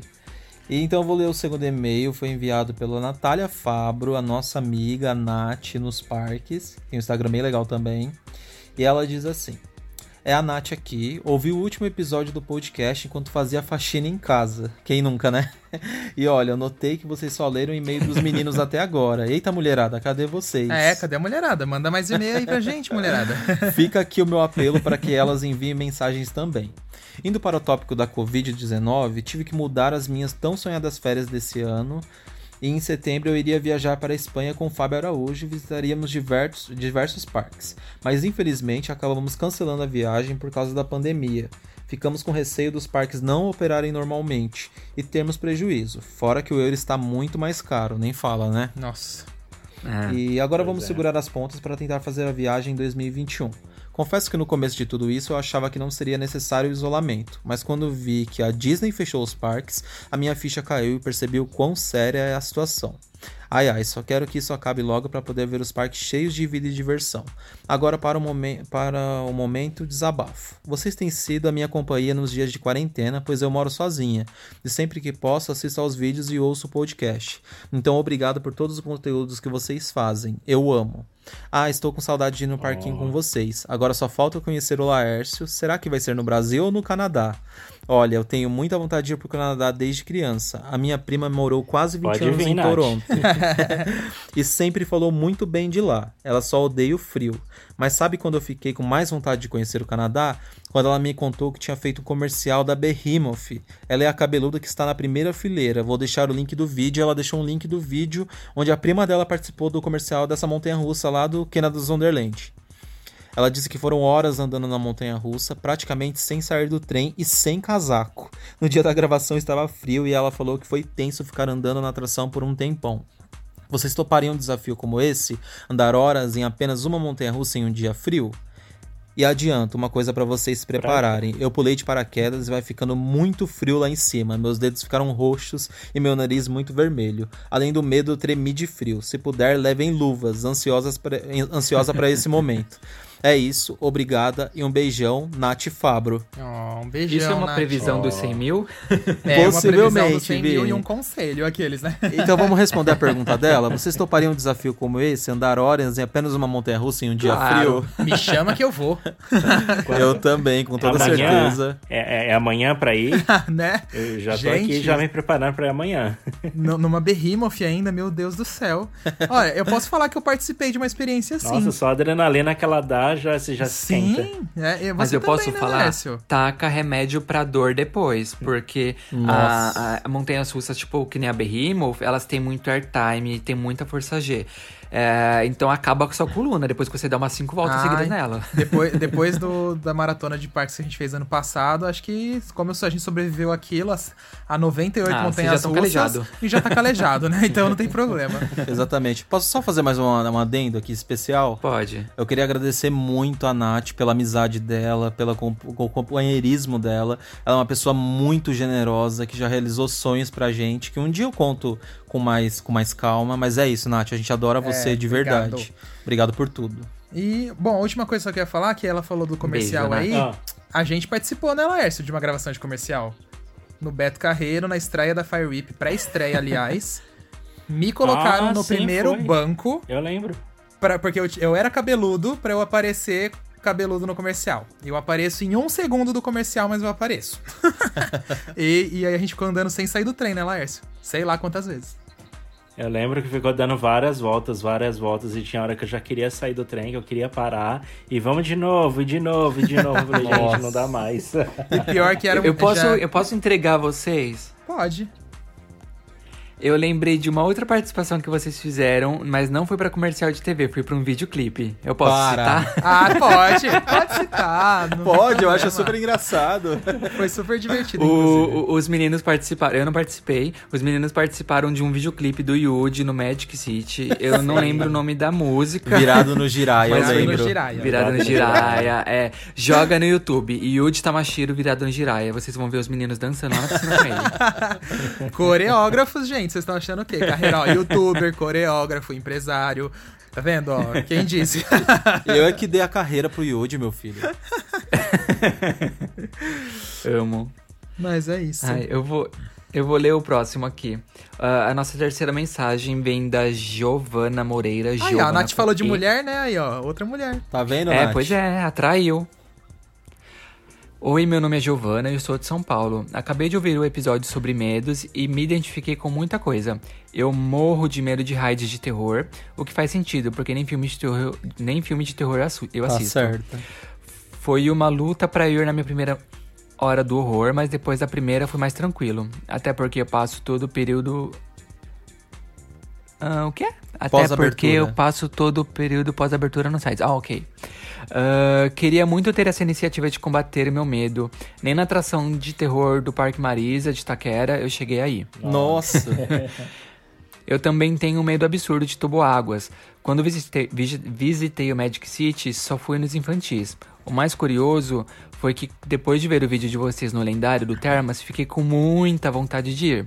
Eu acho que é porque alguns dos toboáguas não têm piscina no final. Talvez o meu medo seja só de me afogar, mesmo sabendo que tem um salva-vidas ali.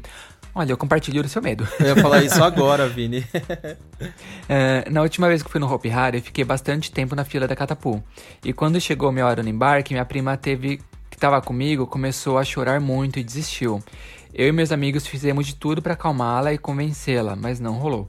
É super engraçado porque ela é a louca dos tuboáguas e eu sou a louca dos raids e montanhas russas. KKKKKK. Espero que um dia ambas possam ir, eh, possam superar seus medos. Por fim, gostaria de dar uma sugestão de vídeo ou podcast para vocês. Seria muito legal se vocês fizessem um vídeo sobre ambientação, paisagismos, tematização dos parques. Tentei pesquisar sobre isso no YouTube, mas não achei nenhum vídeo que realmente falasse a respeito. Um beijo para todos e curto muito o trabalho de vocês. Obrigado, Giovana. Um beijo pela sua mensagem. Um beijo, É, Giovana. Adorei o e-mail. E eu adorei a sugestão. A gente tem até amigos que trabalham com isso, né? Eu adorei a sugestão Temos. também. Inclusive, Vini, a gente falou disso no outro episódio, lembra? A gente tava falando das caixas de som, do que eles usam de materiais. É. uhum. Eu e o Vini vamos ser os Eu curadores desse tema. Pois é. Mas é Vai um tema muito legal. fala. Com certeza. E é um tema muito legal pra falar de ambientação, paisagismo. Não é muito citado mesmo essa parte de tematização, é mais as atrações, né? Como funciona, curiosidades. Mas muito obrigado, Giovana. É, a gente vai anotar aqui o tema e vai deixar na nossa lista aqui de vídeos pra gente fazer, né? Adorei, valeu, Giovana. Amei o tema. Muito obrigado. Então chegou a minha vez de fala. né? Vou ler o e-mail do João Guilherme. É, Olá pessoal do Rap Fan, meu nome é João Guilherme, tenho 15 anos e vim aqui tirar uma dúvida. Quando eu vou no parque de diversões, no caso Mirabilândia, eu moro em Olinda, eu fico com muito medo de ir no Thunder, mas não é por causa de altura e nem velocidade, é o medo de acidente. Vocês podem me ajudar com esse medo? Eu travo mesmo. Eu já cheguei a sentar no Thunder, mas me bateu um nervosismo e eu desisti.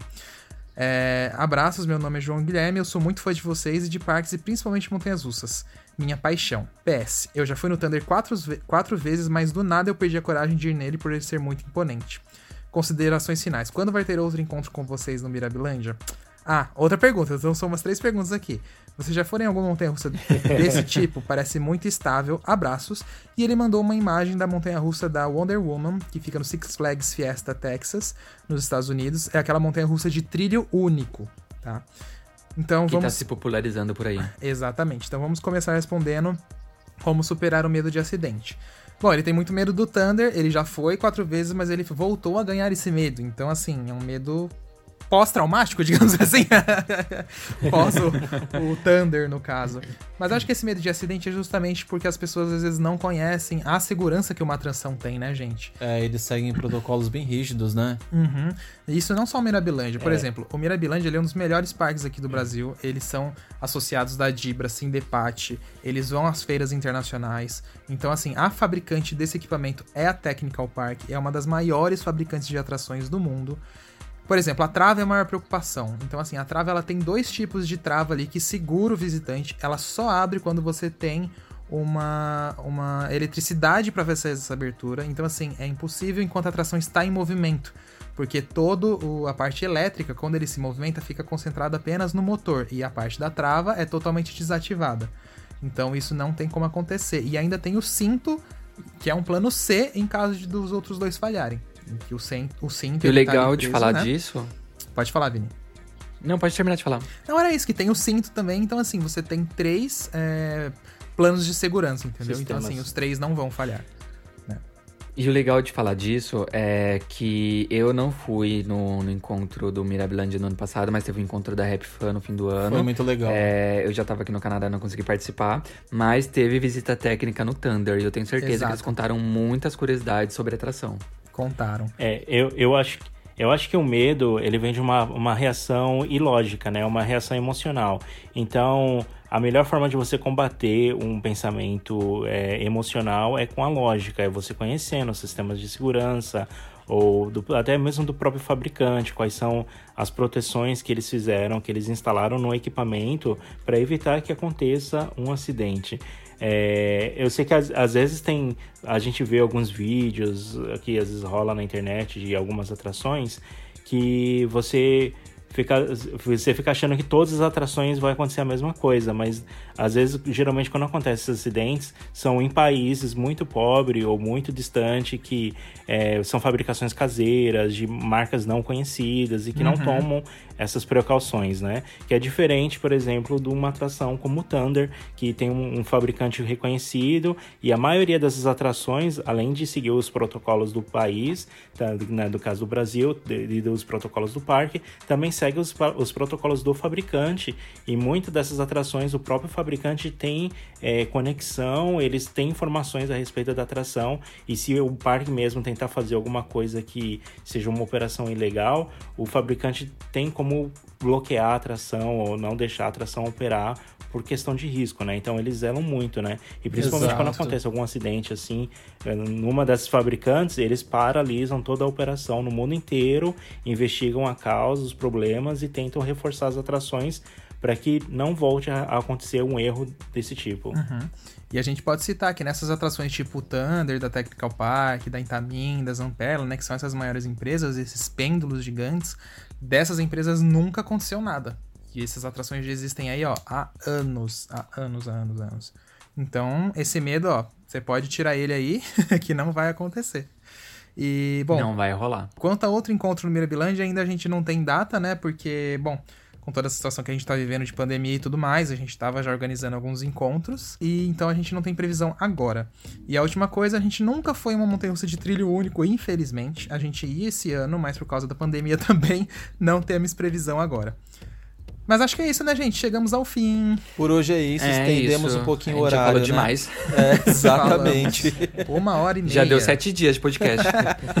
Mas esse, esse pode, né, gente? É, esse rendeu bastante, renderia até outros episódios. Mas muito obrigado a todo mundo que escutou. Se inscreva no nosso canal, segue a gente nas nossas redes sociais, RapFanBR, RapFan no YouTube, no Facebook. E acesse nosso site para mais novidades e notícias. Então, muito obrigado a todos que escutaram e até o próximo episódio, gente. Abraço pra vocês. Tchau, gente. Até mais, gente. Tchau. Tchau. Tchau. Atenção visitantes, entra, senta e abaixa a trava.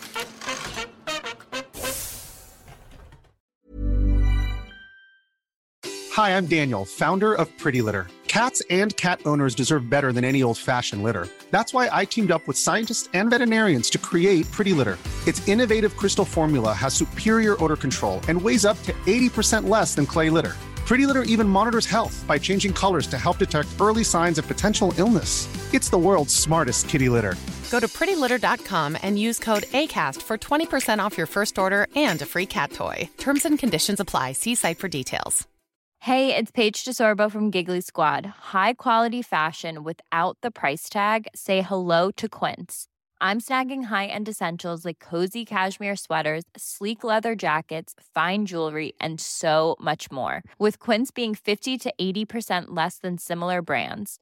And they partner with factories that prioritize safe, ethical, and responsible manufacturing. I love that. Luxury quality within reach. Go to quince.com slash style to get free shipping and 365 day returns on your next order. Quince.com slash style. Imagine the softest sheets you've ever felt. Now imagine them getting even softer over time. That's what you'll feel with Bowl and Branch's organic cotton sheets. In a recent customer survey, 96% replied that Bowl and Branch sheets get softer with every wash. Start getting your best night's sleep in these sheets that get softer and softer for years to come. Try their sheets with a 30-night guarantee. Plus, get 15% off your first order at bowlandbranch.com. Code BUTTERY. Exclusions apply. See site for details.